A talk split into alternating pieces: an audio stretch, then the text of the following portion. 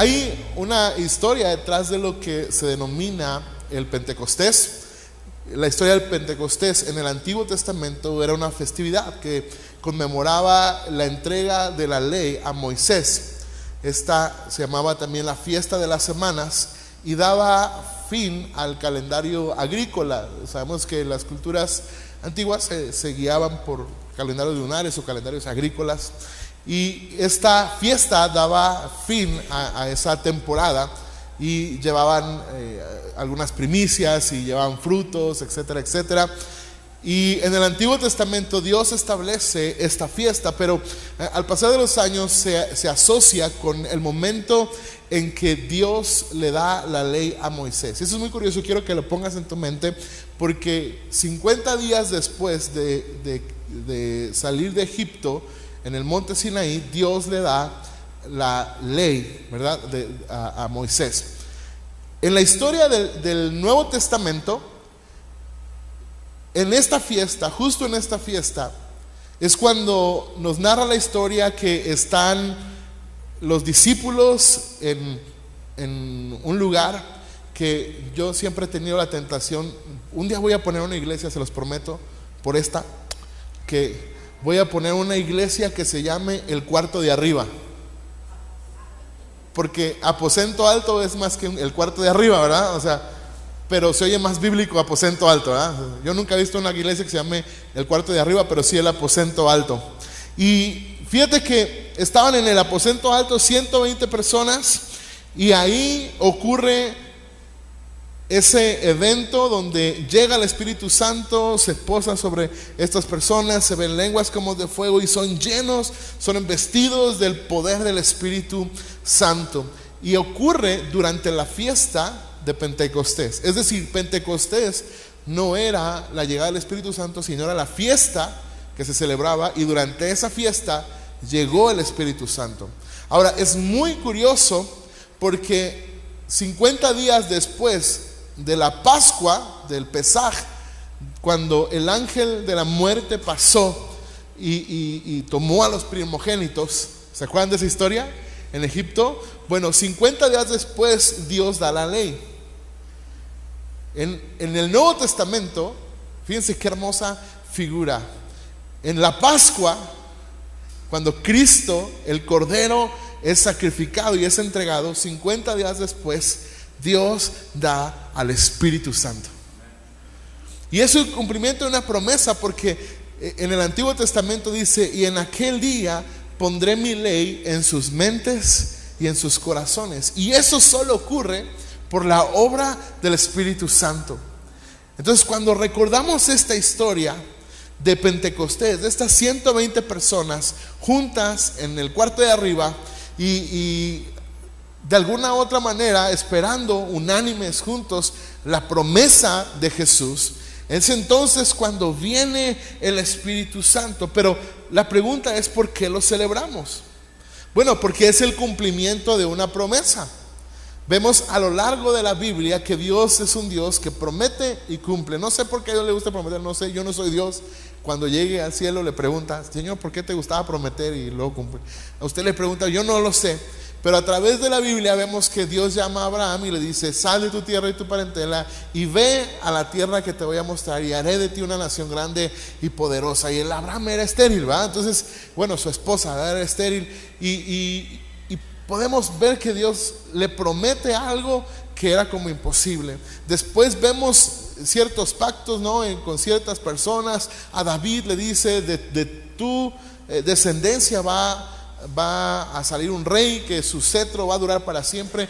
Y vemos a Jesús. Es decir, Dios a lo largo de la Biblia siempre está dando promesas y trayendo cumplimiento. Y estoy seguro que hay promesas que Dios aún no ha cumplido en nuestras vidas, pero que las va a cumplir. Pero lo que más me llama la atención y que me encanta es que esta es una promesa que Jesús hace. Y eso tiene un, sentido teológico muy bonito porque Jesús es Dios. Es decir, el único que prometía al hombre y hacía pactos con el hombre es Dios. Y Jesús es Dios. Y dice, les conviene que yo me vaya, porque si me voy, va a venir el Espíritu Santo. ¿Verdad? Y, eso es algo muy hermoso porque el cumplimiento de esta promesa no solamente es algo que sí fue cierto, sino que demuestra que Jesús es Dios. Es ¿Por qué celebramos Pentecostés? ¿Por qué lo recordamos? Porque es precisamente eso, la remembranza, el recordatorio de la promesa cumplida de Jesús. Yo sé que desde el Antiguo Testamento a Dios había prometido esto, por ejemplo en el libro de Joel, pero para mí es importante que señalemos que Jesús dijo, me voy, pero no los dejaré huérfanos, sino que enviaré al Espíritu Santo. El Espíritu Santo, la tercera persona de la Trinidad. Y me encanta porque pensando en esto, de que es ah, la tercera persona de la Trinidad, he titulado el mensaje de hoy, La promesa en persona. Ya conmigo, la promesa en persona. ¿No? ¿Nunca has utilizado ese dicho? Como dice, mira, aquí está la flojera en persona. a tu amigo el más flojero personifica. Bueno, la promesa en persona es el Espíritu Santo. ¿Qué significa que el Espíritu Santo sea una promesa cumplida? Número uno es que somos sellados como propiedad de Dios por el Espíritu Santo. Eso lo dice la Biblia, que cuando recibimos a Jesús, tú y yo somos sellados con su espíritu como propiedad de Él. Entonces, que, que esta promesa está cumplida significa que tú y yo le pertenecemos a Dios, que tenemos un propósito, que no estamos aquí en la vida de Oquis, sino que Dios nos ha escogido desde antes de la fundación del mundo para la alabanza de la gloria de su gracia. Lo segundo que implica es que si la promesa fue cumplida, entonces Dios está obrando en nosotros interiormente. Porque en el Antiguo Testamento el Espíritu Santo solo venía y se posaba sobre las personas. ¿Alguien recuerda la historia de Sansón? Sí, está Sansón y uno piensa que el Sansón era como el Hércules de la Biblia, así como que eh, estaba así bien mamado y, pasaba y, decía, ¿qué onda la, Lila? ¿Cómo estás, chiquita? Y, no es así. Sansón era un hombre común y corriente, pero dice que venía el Espíritu Santo sobre él y entonces tomaba fuerza. Ahora, no es como que la fuerza de Sansón radicaba en su pelo, no es así. Él tenía tres aspectos que cumplir. No tenía que comer alimento inmundo, no tenía que tomar eh, nada de vino y no tenía que cortar su cabello. A este punto, cuando la, Dalila le estaba haciendo piojito, el cuate ya se había puesto una buena guarapeta y además ya había comido el miel que estaba en el cuerpo de un león muerto, ¿verdad? Entonces, a este punto, él no perdió la fuerza él perdió la comunión con el Espíritu Santo. Y el Espíritu Santo venía sobre él. Pero que la promesa esté cumplida significa que ya no es como antes. Ya no viene y se va, ya no viene y se va, sino que Él está obrando interiormente en nosotros. Y número tres, que se me hace increíble, es que no solamente está obrando en nosotros, sino que está obrando a través de nosotros. ¿Verdad? Y por eso quiero que me acompañes a una serie de, pasajes donde quiero enseñarte por qué el Espíritu Santo es la promesa en persona y cómo eso tiene relevancia para la vida actual.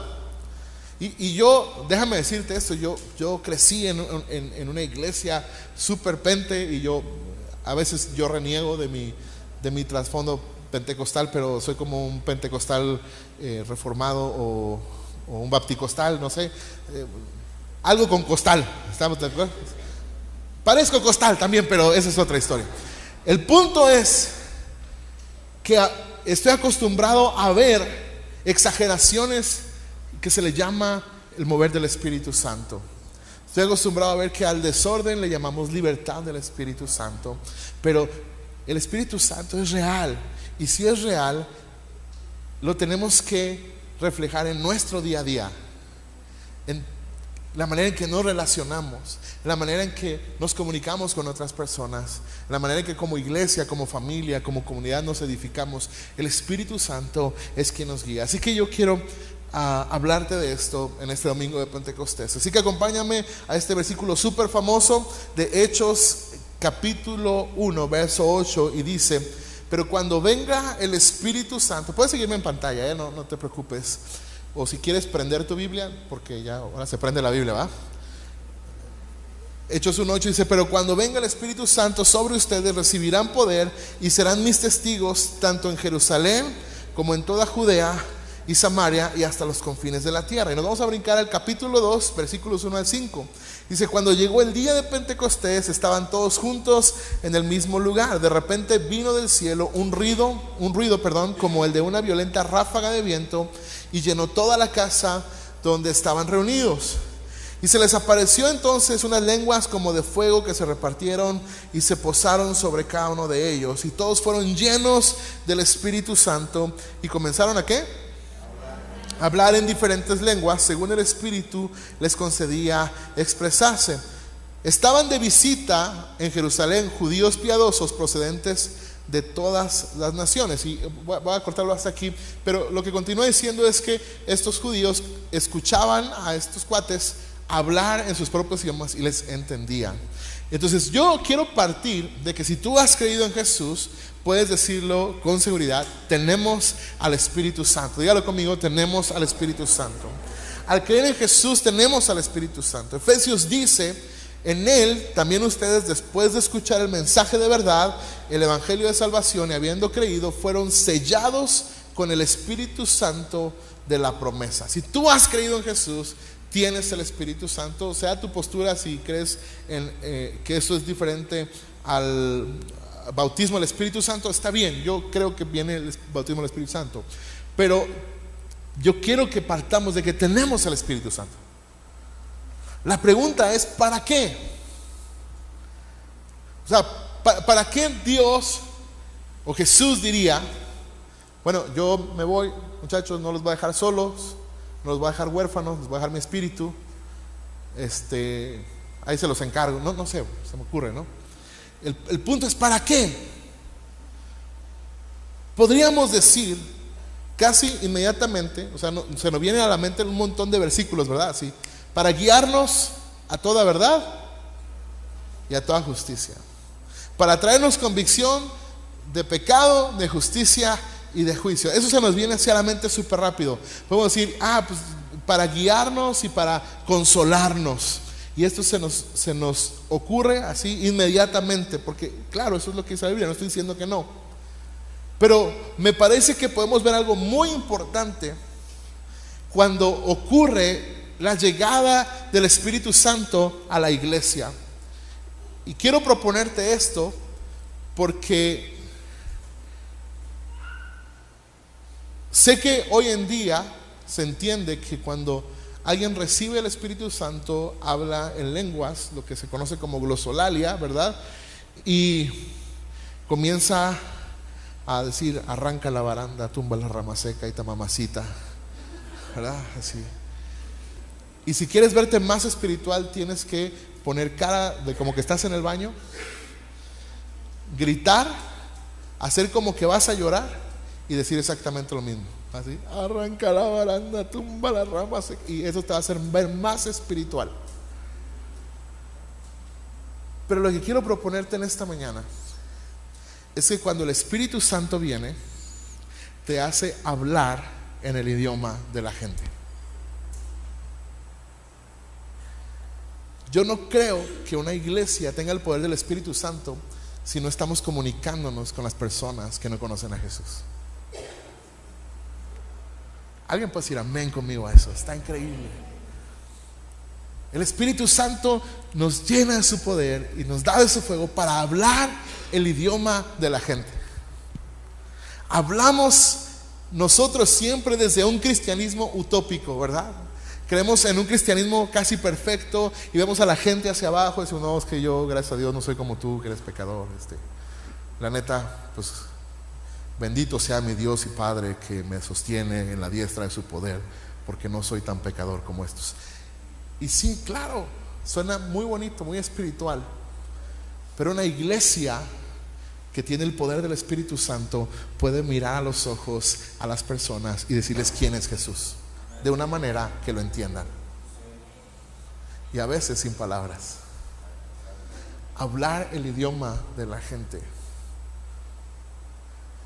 Salvare, yo quiero que seamos una iglesia que hable el idioma de las personas.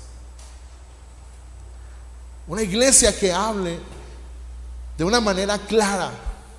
Sí, creemos en el mover del Espíritu Santo. Sí, creemos que Él hace cosas increíbles. Pero de nada sirve si la gente no está entendiendo lo que Cristo hizo en sus vidas.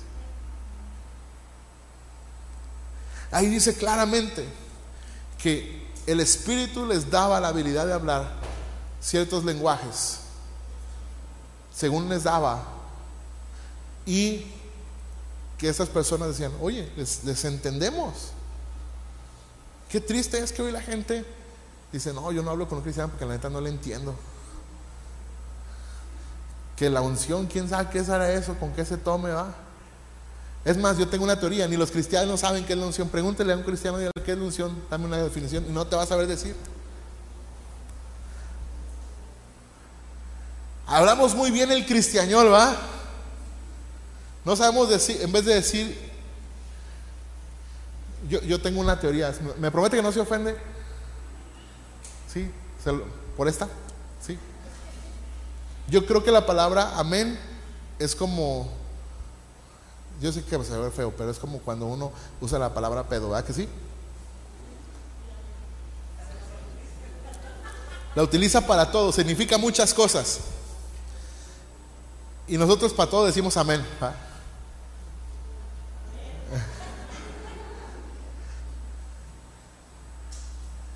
Sabemos hablar perfectamente el cristianol, pero hay una generación que no nos está entendiendo y no nos estamos comunicando. Y si tenemos el Espíritu Santo, podemos mirar a esta generación a los ojos y decirles y expresarles del amor de Jesús de una manera clara y específica. Déjame avanzar en esto. Hechos capítulo 7, verso 55 dice, pero Esteban, lleno del Espíritu Santo, ¿qué hizo? Fijó la mirada en el cielo y vio a la gloria de Dios y a Jesús de pie a la derecha de Dios. Ahora, lo que está pasando aquí es que se lo están agarrando a pedradas. ¿Verdad? O sea, está el Esteban bien tranquilo, cotorreando con sus compas, y luego llegan los fariseos y le dicen, ¿qué traes tú con tu Jesús? ¿O qué, verdad? Y entonces comienza a hablarles del Evangelio, comienza a explicarles el Evangelio. Estos cuates se enojan tanto que lo empiezan a apedrear y se tapaban los oídos. Cuando, cuando Esteban dice esto, dice, yo Veo al Hijo del Hombre a la diestra de Dios. Se tapaban los oídos porque eh, en, el pensamiento judío lo que está a la diestra de Dios es la ley. En, en, el Éxodo dice que a la diestra del Señor está un fulgor destellante, pero lo que dice ahí, eh, la traducción más exacta es una ley de fuego. La ley tiene suma importancia para el pensamiento judío y, y que la diestra de Dios ya no esté la ley, sino que esté Jesús. Se tapaban los oídos, lo empezaron a apedrear y Esteban ve a Jesús en medio de las dificultades. Y eso es lo que quiero proponer esta mañana, que una iglesia llena del Espíritu Santo, número uno, habla el idioma de la gente y número dos, puede ver a Jesús en medio de las dificultades. Porque, insisto, predicamos un, evangelio demasiado utópico, ¿no? Donde, donde dices, no, ven a Jesús y te van a acabar los problemas.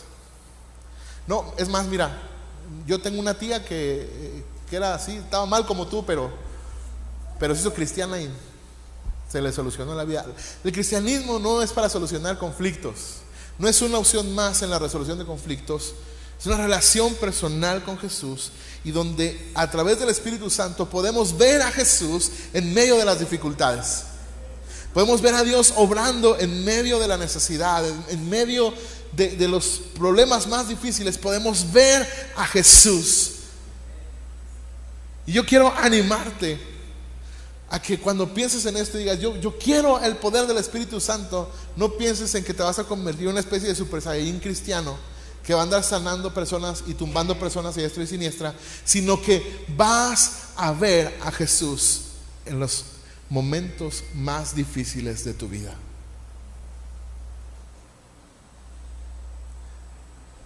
Yo te pregunto, la neta, ¿cuántos de aquí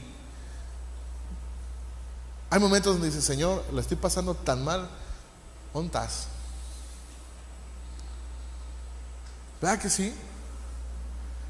Gracias a los que levantaron la mano, los que no, que Dios los perdone por mentirosos, pero todos le hemos es que nos, de verdad, es que a veces los que hemos tan espirituales, todos hemos renegado con Dios. Todos decimos, Dios, ¿dónde estás? ¿Dónde está? Hasta le cantamos esa canción, ¿verdad? ¿Dónde está ese Dios de Elías? ¿Dónde estás?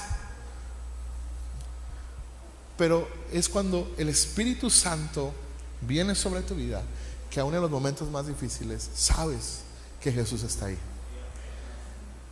Ayer compartía con los voluntarios y les decía que algo que, que te va a hacer cambiar la perspectiva así, pero cañón, es que dejes de mirar a Dios como un viejito enojado que está en el cielo con unas pantallas esperando a que falles para decirle a los ángeles, mira, mira, mira, falló, aquí salió en la pantalla, repítelo, repítelo, ahí se ve, ándele, órale, échatelo por mendigo.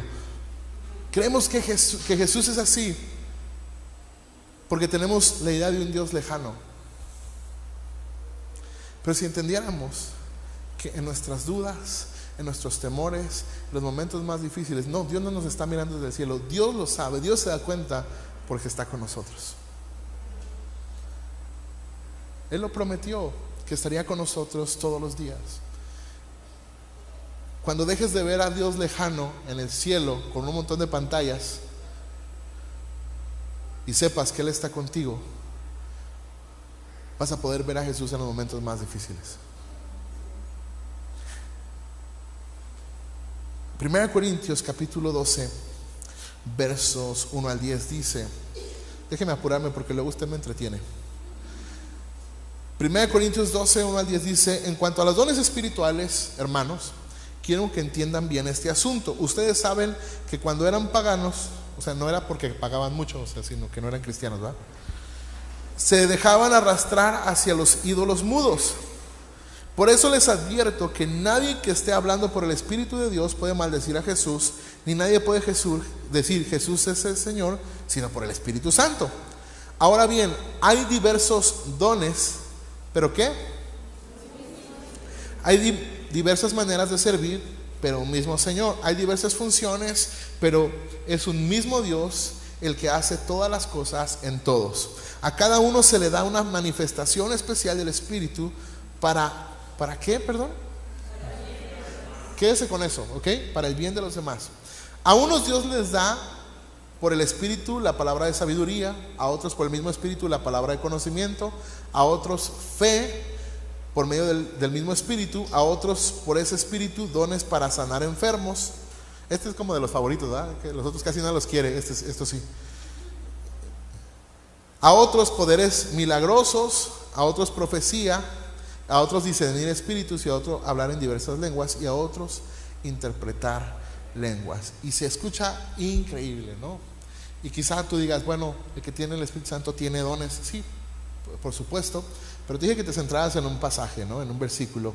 dice que el Espíritu nos da a cada uno dones para el bien de los demás. Por lo tanto, lo que quiero decirte es que una iglesia llena el Espíritu Santo, es una iglesia que nos lleva o que, que invita a otros a edificarnos mutuamente. Los dones no son tan importantes como la edificación. Porque si no hay a quien edificar, no tendría sentido tener dones. Y a nosotros nos encanta, porque claro, nos encanta que nos vean y nos dicen, no, es que mira, a mí Dios me habló, me dijo, mira, ¿ves a ese hermano? Anda en pecado. Yo siempre he tenido una duda, ¿por qué la gente que ve a los demás en pecado nunca ve ni a sus hijos, ni a sus esposas, ni a, ni nadie? O sea, todos sus compas son chidos, nomás el que le cae mal está en pecado. ¿Verdad que sí? Todos los que son, que tienen un don, yo, conozco gente que tiene un don de, de, de, milagros, de sanidad, un don de fe. Conozco gente que es genuina eh, con ese don, pero también conozco mucha gente que ahorita tráiganme un paralítico que ahorita traigo ganas de levantar uno. ¿eh? Pero no tiene sentido si no nos edificamos. O sea, los dones del Espíritu no tendrían ningún sentido en la iglesia si no fuera para edificarnos mutuamente. Es más, cuando habla de la profecía, número uno, la profecía neotestamentaria no es predictiva, para empezar. O sea, no es Madame Sassou cristiana, ¿ok? ¿Sí estamos de acuerdo? No es como decir, no, hermano, con usted trabaja una mujer rubia, no. No pasa eso, la profecía no es para eso. La profecía no es para decir, mira, veo, veo que, mira, tú mañana vas a ir a una entrevista y te van a decir que no. Eso no es la profecía neotestamentaria.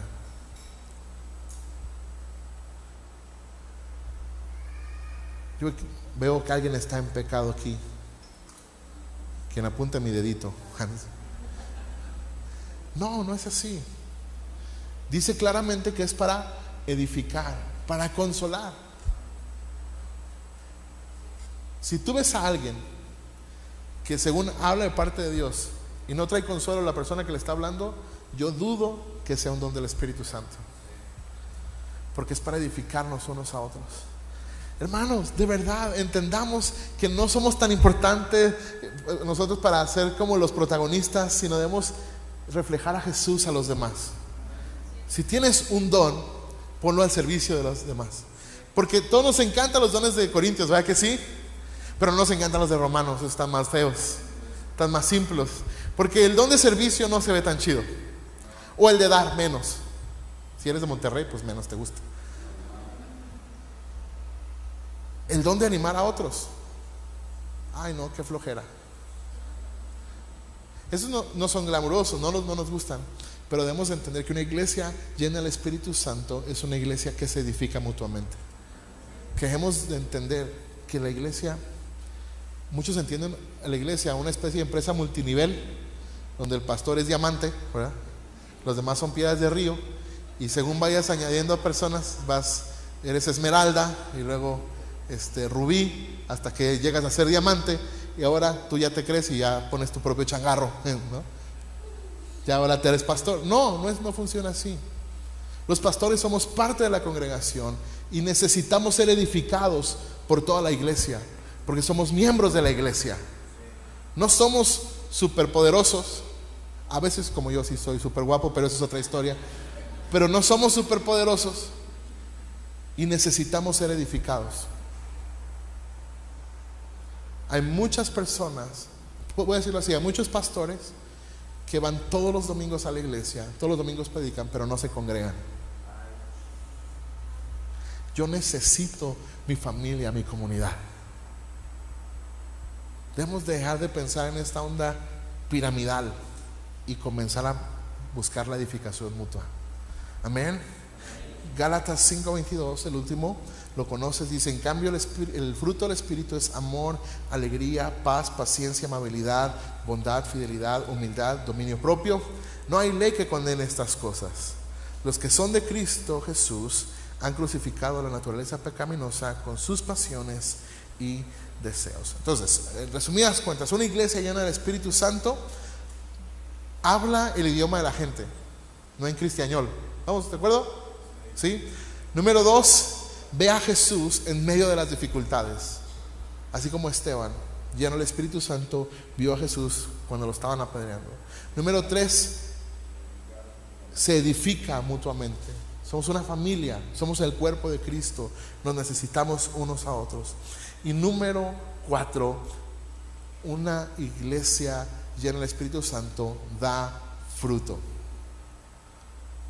Y el fruto no es más que la evidencia de la obra de Cristo. Es decir, dar fruto no significa, no, pues yo voy a, trabajar y así para que un día yo sea digno de, de, parecer cristiano. No, tú eres transformado cuando Cristo viene a tu vida y comienza un proceso que no es inmediato porque no es... mira, Dios no agarra la Biblia como varita mágica y dice, ya eres nuevo. Porque estamos acostumbrados a estos testimonios noventeros, ¿va? ¿Alguien ha escuchado testimonios de los noventas? Sí, yo, yo, pues yo crecí en los noventas, ¿va? Entonces es lo que he escuchado toda la vida. Entonces, no, yo era un narco y mataba a todas las personas, pero un día una señora me dijo, vas te vas a ir al infierno, mendigo. Y no me sacaba de la cabeza esa señora. Y de un día para otro dejé de tomar, dejé las drogas, dejé esa vida y, y pensamos como que, no, así es Dios. No dudo que Dios pueda hacer cosas así, tampoco lo estoy poniendo en telejuicio. Pero el grueso de la población cristiana, todos batallamos día a día con nosotros mismos. ¿Verdad que sí? Todos seguimos batallando, seguimos enojándonos, seguimos mentando madres en el tráfico. Aunque no diga amén, yo digo amén, pastor, qué buena está la aplicación. Te sigues enojando cuando viene tu suegra a visita. Es normal, todos estamos batallando. Pero una iglesia llena del Espíritu Santo no se preocupa por aparentar, sino por dar fruto. Y yo que sepa, ningún fruto se da de la noche a la mañana. Nadie siembra una semilla y al día siguiente tiene fruto. Me encanta que utilice esta analogía, Pablo, de la evidencia de que las personas tienen el Espíritu Santo con el fruto. Lo que quiere decir que es algo que se va dando mediante un proceso. Si te quieres escuchar muy teológico, dices, bueno, es la santificación progresiva, ¿verdad? Es poco a poquito, ¿verdad? Como dijo el hermano Clavilla hace un momento, porque eso es así. La cosa es, miren, ya está viejito. ¿Sabe quién es Clavillazo? El punto es que la evidencia de que Cristo está en tu vida se da cuando hay amor, cuando hay alegría, cuando hay paz, cuando hay paciencia. No cuando gritamos como locos. ¿Quieres ver a alguien que esté lleno del Espíritu Santo? Mira cómo le habla a su cónyuge. Mira cómo trata al mesero. Mira cómo trata a la persona que conoce por primera vez.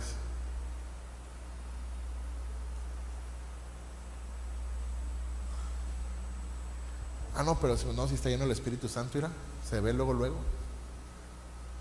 La unción, no, sudor.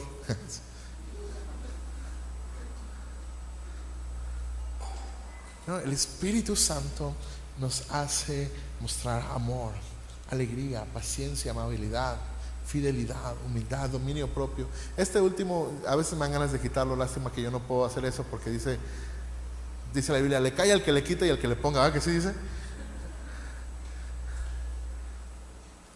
Porque si algo que no tengo es dominio propio.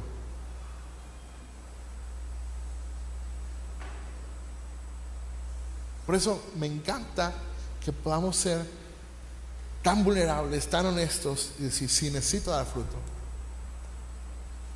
Yo creo que debemos de dejar de predicar así, ¿verdad? Porque escucho tantos mensajes de, no, yo les voy a decir los cinco secretos para que sean efectivos en el ministerio. Es mejor decir, hermanos, yo también fallo, yo también carezco de dominio propio. Yo hay dos cosas con las que no tengo dominio propio. La primera es con el hot sale, que va a empezar mañana. Y la segunda, cuando ponen una hamburguesa delante de mí, es, tampoco tengo dominio propio. Por cierto, hay hamburguesas hoy, creo. ¿eh? Es comercial.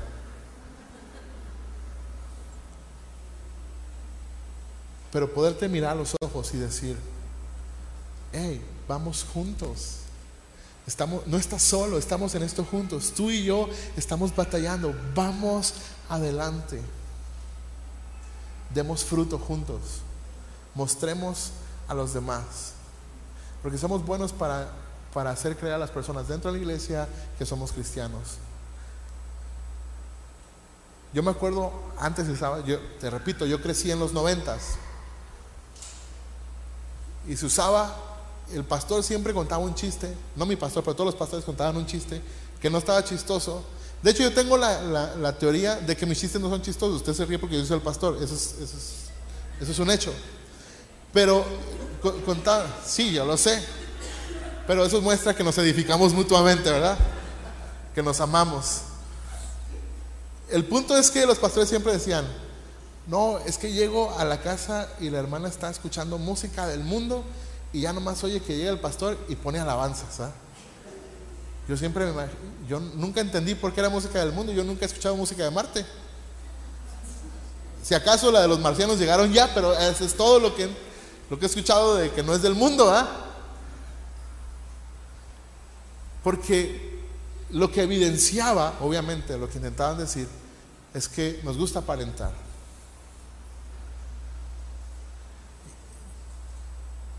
Yo me encantaría que demos un verdadero fruto.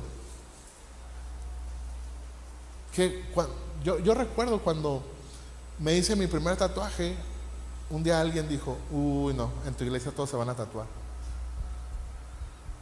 Ni les gusta, a mí, es más, yo quisiera que fueran con mi tatuador porque entre más van, a mí me hace más descuento, pero no van.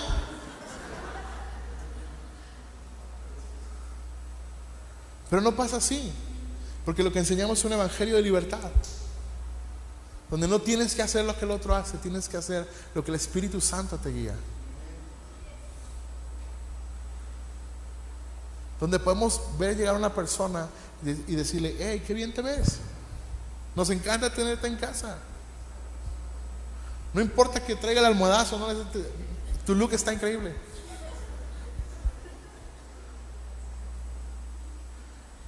Yo recuerdo una vez que llegó alguien a la iglesia y lo que hizo que permaneciera por un tiempo aquí fue que alguien en la entrada le dijo, ay, qué bonito está tu color de pelo. Era como azul chiclamino, pero, pero lo que me refiero es que ese es el verdadero fruto de una iglesia. Que amamos, que no señalamos, que no estamos viendo los errores de los demás, que somos pacientes, que somos amables. Eso va a demostrar que realmente está el Espíritu Santo en nosotros.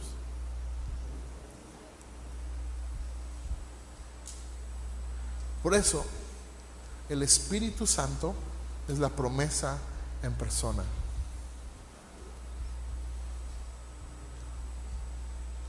No se trata de nosotros. Se trata de la obra de Dios. El Espíritu Santo es la promesa en persona.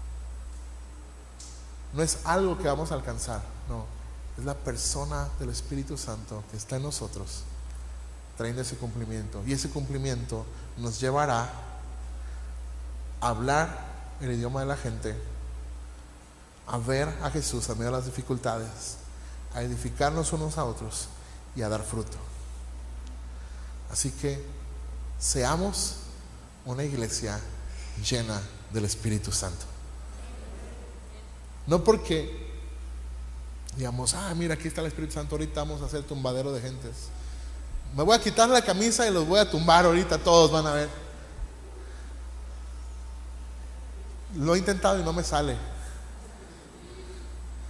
A veces cuando cuando mi hija se porta mal, digo, en el nombre del Señor y oh, le aviento mi saco, no funciona.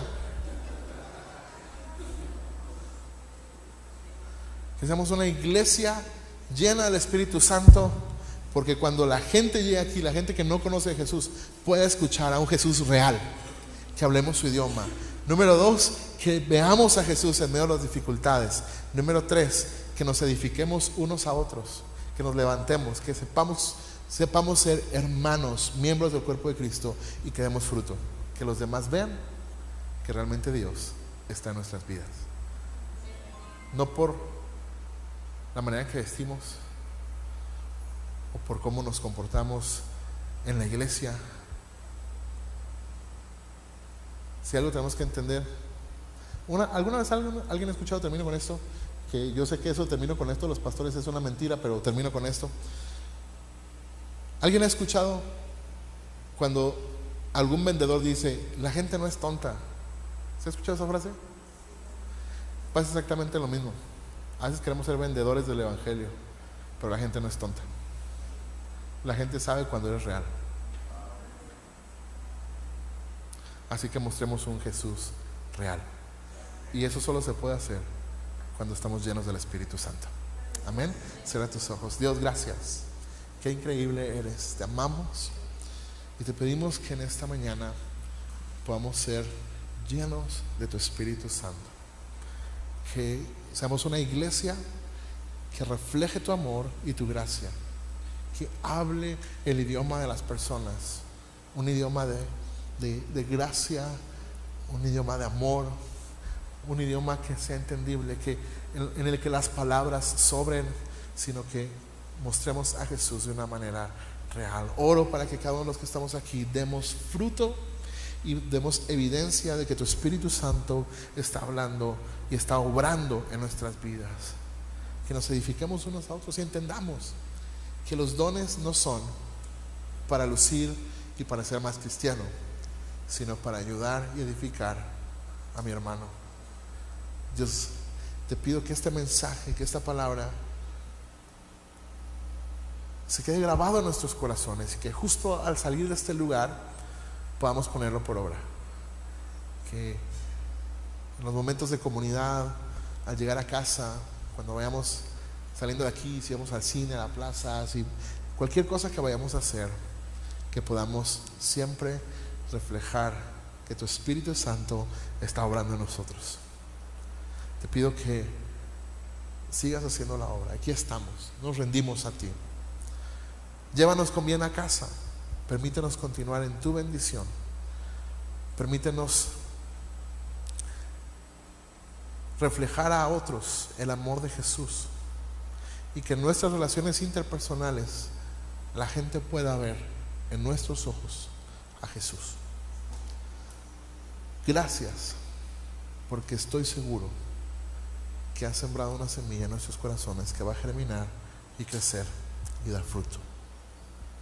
Te alabamos, te exaltamos y damos toda la gloria.